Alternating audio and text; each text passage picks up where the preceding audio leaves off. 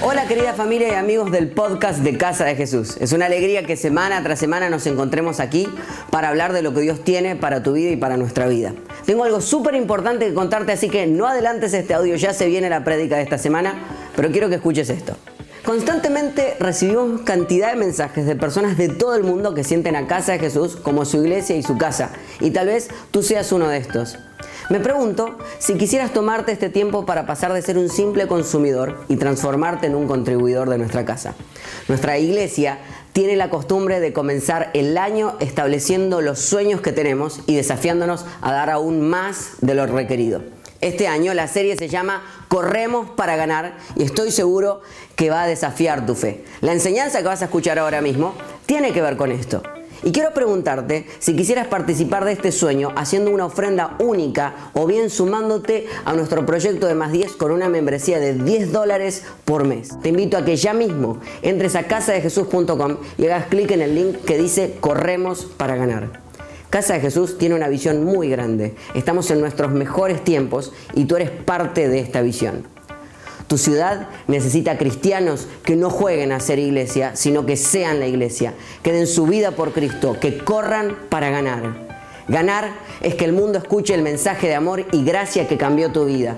Ganar es que cuando dejes este mundo no te hayas guardado nada. Ganar es ser parte de un equipo que no deja a nadie en el camino. Ganar es dar todo lo que tengo para que otros conozcan el nombre que es por sobre todo nombre, el nombre de Jesús. Este año corremos para ganar. ¿Y tú? ¿Por qué corres? ¿Qué es lo que Jesús habló acerca de la amistad? Por eso quiero que entremos rápidamente en tema. Jesús habló mucho acerca de la amistad. Desde el capítulo 13 de Juan hasta el 17 está lleno de muchas, muchas cosas interesantes que Dios habla de la amistad, pero en la que me quiero enfocar en este día se encuentra en el libro de Juan, capítulo 15, versículo del 12 al 15. Dice lo siguiente. Y este es mi mandamiento, que se amen los unos a los otros como yo los he amado. Nadie tiene amor más grande que el dar la vida por sus amigos. Ustedes son mis amigos si hacen lo que yo les mando. Lo leemos de nuevo el 14. Ustedes son mis amigos si hacen lo que yo les mando. Hey, este es Jesús hablando. Nosotros somos amigos de Jesús si nosotros hacemos lo que Dios nos ha mandado. ¿Sabe dónde está la clave? En el 12 cuando comenzamos a leer. Este es mi mandamiento, comenzamos diciendo, que se amen los unos a los otros. Ey, es que realmente para ser amigo de Dios tenemos que amar, tenemos que amarnos los unos a los otros, te guste o no te guste. Mira el de la persona que tienes al lado y dile, hey, te guste o no te guste, tenemos que amarnos. los solteros están tipo, amén. Qué palabra de Dios, ¿eh? este, será, este era el día para venir. Tenemos que amarnos, tenemos que aprender a vivir en relación unos con otros. Hay gente que dice, hey, yo no tengo problema con Dios, con Jesús, no tengo ningún problema, pero tengo problema con la gente.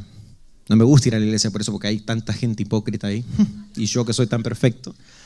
¿Eh? O sea, es imposible entonces que tú creas que te puedes relacionar con Dios y puedas sentirte amigo, puedas sentirse cercano con Dios si tienes problema con la gente. Hey, alguna vez alguien se me acercó en la iglesia y me dijo, hey Gerson, wow, eh, me caes tan bien, ay, qué lindo todo lo que hacen en la iglesia, ay, qué bendición, ay, no, lo puedo creer, ay. Parecía que le iba a dar un infarto a la señora, está bien señora, signos vitales. Pero después me dijo, ay, pero qué lindo todo, ¿no? Y me encanta con el amor que hacen todas las cosas. Pero a tu esposa no la, no la soporto. Muy bien hasta donde íbamos, pero de pronto, ¿cómo que a mi, a mi esposa no la soporta? O sea, hey, si tú no soportas a mi esposa, yo quiero decirte algo, tienes un problema directamente conmigo. ¿Y sabes qué? Si tú, tienes, si tú te relacionas bien con Dios, pero tienes un problema con la iglesia, yo quiero decirte que tienes un problema grande con Dios porque la iglesia es la esposa de Dios, es la novia de Dios. Él ama tanto la iglesia y tiene un celo tan grande que dio la vida por la iglesia, dio la vida por cada uno de nosotros que estamos aquí. Entonces, yo quiero decirte que es imposible que nosotros seamos iglesia si no amamos a la iglesia. Si nosotros nos relacionamos con Dios, tenemos que aprender a tener amistad, a tener relación con las personas y poder realmente vivir esto. Este es mi mandamiento, que nos amemos los unos a los otros. Ustedes son mis amigos si hacen lo que yo les mando. Wow. El versículo 15 dice, ya no los llamo siervos, porque el siervo no está al tanto de lo que hace su amo. Los he llamado amigos, porque todo lo que a mi padre le oí decir, se lo he dado a conocer a ustedes.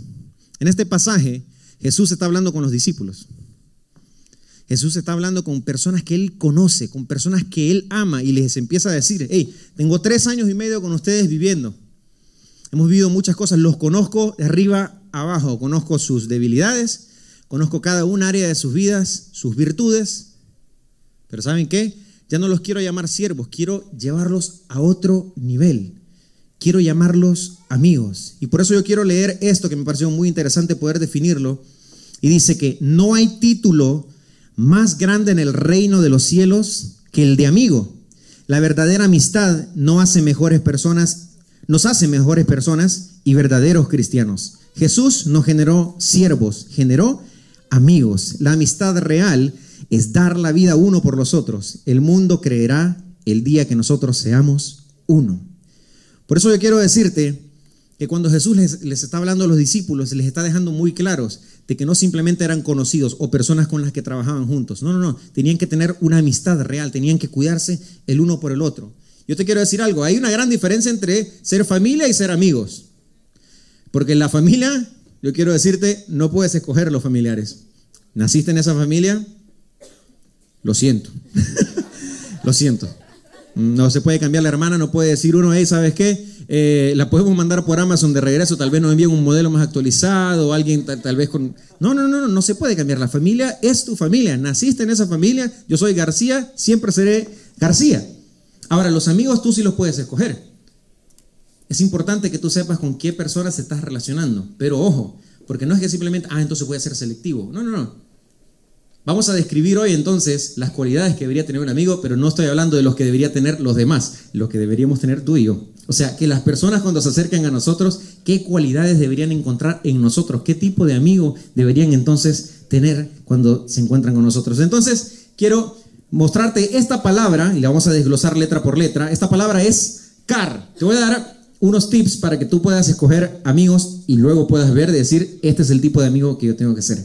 Car. Amigos que tengan carro. No, no, no, no, no solamente que tengan carro, sino que en la C, amigos en los que tú puedas confiar. Que la gente pueda confiar en ti también. Es importante que esa cualidad no falte en una amistad. Luego la A, amigos en los que, los que puedas aprender. Que la gente cuando se acerque a ti pueda aprender. Y luego la R, amigos con los que puedas reír. ¿Sabes qué es lo que pasa? Que muchas veces nosotros dividimos esos amigos y empezamos a decir, no, estos son los amigos con los que con los que yo aprendo. Con este amigo, wow, la verdad es que tiene unos consejos bárbaros, pero es aburrido este tipo. O sea, pero en este puedo confiar. Yo le puedo contar absolutamente todo y no me va a juzgar y no cambia su forma de ver. Entonces, pero ni de vaina lo llamo el viernes para salir porque con esto sí, con esto sí me río y con esto sí la paso muy bien. Entonces empezamos a decir, hey, en la iglesia tengo ciertos amigos, amigos de los que aprendo. En el trabajo, amigos de los que confío o chismeamos. Y luego tenemos amigos con los que reímos. Qué lindo sería que nosotros pudiéramos ser este tipo de amigos, donde cada uno que se acerque pueda confiar en ti, pueda aprender de ti y pueda reír. Y sabes que tal vez lo más difícil sea reír, porque a veces es fácil reír cuando las cosas van bien, pero qué difícil es tener amigos que puedan reír contigo, puedan estar a tu lado en los momentos difíciles. Ese es el tipo de amistad que nosotros queremos en casa de Jesús. Por eso, Quiero que veamos entonces lo que dice la Biblia. Punto número uno que quiero, que quiero destacar en este día es que la amistad es dar la vida. Diga fuerte conmigo, amistad es dar la vida. Es que Jesús fue el mejor modelo de esto. Jesús vino a dar la vida por todos nosotros. Él no nos quería simplemente como siervos, nos quería cerca de nosotros, quería llamar a sus discípulos amigos. ¿Y sabes qué? Muchas veces en estos momentos cuando él hablaba eso, estaba eh, eh, perdón, podemos analizar la Santa Cena, la última cena que Jesús tuvo con sus discípulos. Y qué interesante que nosotros a veces ese tipo de cosas las espiritualizamos demasiado y decimos, wow, ese es el momento sublime donde había que estar calladito, ni las moscas se movían, había que estar y había que, mmm, gloria a Dios, Señor. No, no. ¿Saben qué estaban haciendo? Estaban compartiendo el pan y estaban compartiendo el vino. ¿Sabes qué es entonces la Santa Cena? Es un grupo de amigos comiendo, riendo, conversando, disfrutando, recordando que Jesús está en el medio. Entonces cada vez que tú comas, cada vez que tú te juntes con tus amigos y recuerdes que Jesús está en el miedo, está medio, estás teniendo un momento más espiritual de los momentos que tú puedes creer, porque la amistad es nuestro código de honor. Jesús quiere que tú y yo seamos amigos y nos podamos relacionar muy bien. Pero a veces no nos mostramos amigos porque decimos, no, no, no, va a ser que la gente me conozca y se asuste. A algunos nos pasa. Es decir, no, no, no, mejor que de lejito porque así la gente no sabe quién realmente soy. O no queremos enterarnos de lo que la otra persona ha vivido o ha pasado. Y muchas veces buscamos ayuda y no estoy en contra, pero simplemente estoy describiendo que a veces es más fácil abrirnos con personas que no nos conocen, personas con las que yo puedo ir y abrirme y decir, oh, ¿sabes qué? Te voy a contar algo, lo bueno es que tú no me conoces, no me vas a juzgar y cuando yo me vaya de aquí, simplemente no pasó absolutamente nada. Qué lindo sería que pudieras confiar tanto en tus amigos, que no te juzgaran, que estuvieran por ti, que estuvieran dispuestos a dar la vida por ti, a cuidarte, a decir, hey, ¿sabes qué? Si tienes un problema, ese problema también es mío. Si tienes una situación difícil, hey, vamos a estar juntos. Porque somos amigos y estoy dispuesto a dar la vida por ti. Por alguna razón es más fácil hacerlo así. La amistad es eso, es abrirnos para que me conozcan. Es decir, ¿sabes qué? Hey, esta persona soy. No vivo de máscaras, no vivo de cosas eh, que no son reales, sino que realmente me muestro tal y como soy. La amistad es nuestro código de honor. Y por eso yo quiero decirte algo, que en la iglesia es muy importante que nosotros vivamos la amistad, porque si no te estás perdiendo la mayor bendición que Dios nos ha regalado. Por eso quiero regalarte esta frase y quiero que te la lleves en el corazón. Y quiero decirte que la iglesia no hace la relación, sino que la relación hace la iglesia. Vamos de nuevo. La iglesia no hace la relación, la relación hace la iglesia. O sea, por más de que tú vengas domingo tras domingo, miércoles tras miércoles, si no te relacionas, no vas a estar haciendo iglesia. Porque hacer iglesia es cuando nos reunimos, cuando nosotros no simplemente nos, encontramos en un teatro, en una iglesia, sino que nos juntamos como amigos y recordamos que Jesús está en el centro y declaramos entonces que vamos a poder cambiar la vida de las personas y que vamos a confiar, vamos a aprender de los demás, vamos a estar en esos momentos para poder reír. La iglesia no hace la relación, es la relación la que va a hacer la iglesia. Por eso es muy importante lo que mencionaban en los anuncios, los, pasos primarios. Si tú eres una persona que dice, ¿sabes qué? Me encanta de lo que están hablando, pero no sé qué hacer, soy muy tímido. Yo te invito a que puedas estar en los pasos primarios. Hoy, 2 de la tarde, en la Casa Central, vamos a estar teniendo estas clases donde tú puedes conocer un poco más personas de la iglesia donde puedes decir, hey, ¿sabes qué? Puedo entonces formar parte de este grupo de amigos, poder aprender, seguir aprendiendo más de Cristo, poder aprender de la relación con Él, poder realmente encontrarme con Dios. Es muy importante que tú lo puedas hacer. Al final del servicio tú vas a ver personas en el lobby con un cartelito que dice pasos primarios y tú puedes ser parte de eso. Es muy importante que dejes de simplemente venir a la iglesia para poder realmente hacer la iglesia. A veces pensamos de que la amistad es una pérdida de tiempo. Y como en este país nos han enseñado que el tiempo es... Se me durmieron. Nos han enseñado que el tiempo es dinero. Y como mis amigos no me dan dinero, sino que al contrario, me hacen gastar dinero, digo, no, no, ¿sabe qué? Mejor no. Amigos no. Sigo trabajando, sigo trabajando, sigo trabajando. Pero después uno dice, epa, aprendí un negocito. Hace 10 años que no le hablo a este, le voy a escribir un mensajito en Facebook. Hola Gerson, ¿cómo está? Bendiciones, qué lindo saber de vos. Tengo un negocio. Vos vendés estos tarritos de Herbalife y vas a ver cómo vamos a hacer el plático de ese. Ah, este tipo no, no quería hablar conmigo, quería hacer un negocio conmigo. Es muchas veces empezamos a ser estratégicos y decir, me voy a relacionar con este, no, porque este me va a llevar a donde, y este tiene plata. Entonces empezamos a vivir no la amistad que tenemos que vivir, sino una amistad por interés. Necesitamos ir a la iglesia para ser la iglesia. Necesitamos comenzar a vivirlo. Por eso quiero recordarles que la amistad es dar la vida por otras personas. Es estar ahí en los momentos difíciles. Es realmente que las personas pueden confiar en ti y pueden encontrar un amigo sin igual, un amigo maravilloso en ti. Número dos, decimos que la amistad es permanencia. Hay muchas personas que comienzan a relacionarse con otras y esto pasa especialmente en la iglesia y cuando medio pasa algo te vas. Y dice, no, no, yo sabía que, yo sabía que esa iglesia no era perfecta. No, yo sabía que ahí había gente hipócrita. No hay, no hay, no hay gente como yo, santa. No, no. Entonces uno empieza a decir y piensa que cuando uno entra a la iglesia es Disneylandia y se encuentra con Mickey Mouse, con Minnie, con... Eh, y en el momento que te fallan, te retraes. Sientes que hay que ir para atrás. Sientes que realmente entonces, ah, yo sabía que me iban a fallar y hay tanta gente que me ha fallado y peor que me fallaron en la iglesia. Yo quiero decirte que si vas a hacer, si vas a tener amistades que durarán por muchos años, vas a tener que permanecer. Si vas a tener amistades que realmente van a crecer y van a traer bendición a tu vida, vas a tener que pasar momentos difíciles. Yo voy a aprovechar y como no está el pastor Ezequiel acá, les voy a contar un secreto, pero no le van a decir nada. Hace 16 años yo conocí al pastor Ezequiel. Y cuando comenzamos a fundar esta iglesia junto al pastor Marcelo, junto a Lili, yo me fui a vivir a la casa de ellos. Yo tenía 18 años. Hace, nada, 16 años, está bien. Nos fuimos a vivir a la casa de, del pastor Marcelo. Y el pastor Marcelo nos dijo, bueno, acá te presento a Ezequiel, van a tener que ser amigos. Y cuando nos vimos cara a cara, dijimos, no, o sea, no nos entendíamos, no hablábamos el mismo idioma prácticamente, las ideas eran totalmente diferentes. ¿Cómo vamos a hacer iglesia? ¿Cómo vamos a tener una amistad nosotros? O sea, es imposible. Yo quiero decir algo, soy una persona muy pacífica. Jamás me peleé en la vida, nunca estuve en una pelea. Pero si hay un tipo al que le apunté, que dije, fue Ezequiel. Fue su pastor. No le van a decir, ¿eh? No, porque se está, se está filmando, ya, ya, estoy, ya estoy en el horno.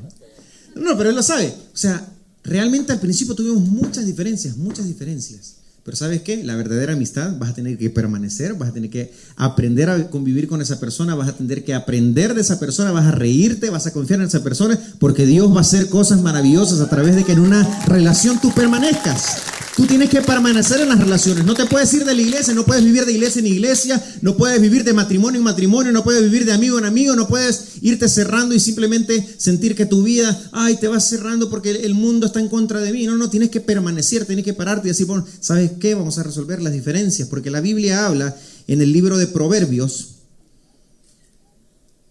que el hierro se afila con el hierro. Proverbios 27, 17 dice eso. El hierro se afila con el hierro y el hombre en el trato con el hombre. La amistad real no son las amistades con las que piensas igual. No son las amistades con lo que todo es color de rosa. La amistad real tiene fricción.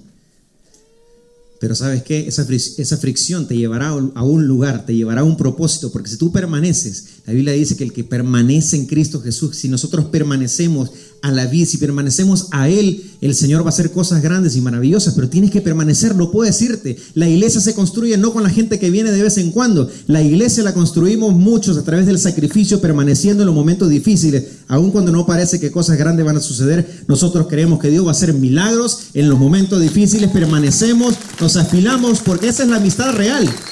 Esa es la amistad real. La amistad es purificadora. Y por eso es que nosotros creemos que cuando tú vienes a la iglesia, nosotros te recibimos con amor y sabemos de que probablemente vengas con, con cicatrices, con heridas. Entonces somos una iglesia que quiere permanecer contigo. Somos una iglesia que sabes que no te va a corregir si no tenemos relación primero. Si no te conocemos, vas a venir y te vamos a decir, ¿sabes qué? Dios te ama tal y como eres. Dios te ama tanto que dio su vida por ti. Hey, Él quiere ser tu amigo, Él quiere estar cerca de ti, Él quiere ser tu salvador. Pero ¿sabes qué? Una vez nosotros tengamos relación, yo sé que Dios va a empezar a hacer una obra grande en tu vida. Que yo sé que Dios va a empezar a decir, ¿sabes qué? Estas son las cosas que van a llevar a tu vida, que estés de acá a acá, porque Dios quiere llevarnos, no quiere, nos acepta como somos, pero nos quiere llevarnos mucho mejor en nuestra vida y eso es lo que nosotros creemos en este día. Y por último, Quiero decirte que la amistad es revolucionaria. Diga conmigo fuerte, la amistad es revolucionaria. Veamos lo que dice la Biblia en el libro de Juan capítulo 17, versículo 20 y 21. Dice, esto es Jesús orando por nosotros, no ruego solo por estos, ruego también por los que han de creer en mí por el mensaje de ellos, para que todos sean uno. Padre, así como tú estás en mí y yo en ti, permite que ellos también estén en nosotros para que el mundo crea que tú me has enviado. ¡Ey! Qué interesante. Que muchas veces nosotros hemos sido la peor publicidad de Jesús. Porque la gente dice, ¿y estos son cristianos? No voy. ¿No le ha pasado a usted de que muchas veces has invitado a una persona a la iglesia y la persona dice, no, a la iglesia no? No, la iglesia no. pero uno le dice, no, pero no, no es lo que pensás. ¿Por qué es que nosotros tenemos que sobreexplicar algo que debería ser un lugar donde se conozca por el amor, se, se conozca por la aceptación, se conozca por decir, ese es un lugar que va a traer transformación a mi vida? ¿Por qué? Porque nosotros nos hemos encargado a veces de ser la peor publicidad. Tiene que ser tanta la amistad que nosotros vivamos que la gente diga, hey, ¿sabes qué? Su amistad es revolucionaria. Hey, Qué increíble que la gente empezará a creer de que hay un Dios vivo, un Dios poderoso a través de que nosotros vivamos lo que nosotros creemos, que realmente en nuestra vida tengamos los valores, tengamos los códigos, que comencemos con la amistad y que podamos declarar de que podemos ser familia, podemos estar juntos a pesar de no pensar igual. Porque yo quiero decirte algo. Si le va a dar un aplauso, denle un aplauso bien fuerte a su Señor. Jesús dice que la gente va a creer cuando nos vea que seamos uno, cuando nos vea unidos. La iglesia tiene que ser el lugar de unidad más grande del universo. La iglesia tiene que ser el lugar donde realmente podamos ver la unidad clara, pero no significa que la unidad es exactamente la igualdad, no es que nosotros vamos a ser uniformes. Quiero decirte que la unidad no es eh, uniformidad. No es que todos vamos a tener que ser iguales, no es que todos vamos a tener que pensar iguales. Entonces, no, no, no, eso no es unidad. ¿Sabe cuál es unidad? Es que aunque como un rompecabezas, tú seas piezas diferentes, nosotros podamos trabajar juntos y podamos encajar juntos en lo que Dios tiene para nosotros. ¿Para qué? Para que el día que nosotros realmente estemos en unidad, la gente pueda declarar y pueda creer que hay un Dios vivo, un Dios poderoso, un Dios que realmente puede hacer las cosas posibles. Esa es realmente la, amistad que nosotros tenemos que ver, una amistad que revolucione el mundo. Así como yo le estaba hablando de los problemas sociales, ¿qué le parece si como iglesia nosotros nos paramos y realmente empezamos a declarar de que hay un Dios poderoso, de que la amistad es real, de que Jesús vino por nosotros para tener una relación con nosotros cercana, que realmente nosotros podamos vivir los códigos, los principios, los valores como Él quiere que nosotros hagamos. Porque sabes qué? El diablo, yo quiero regalarte esta frase, el diablo no le tiene miedo a una iglesia grande. El diablo no le tiene miedo a una iglesia grande.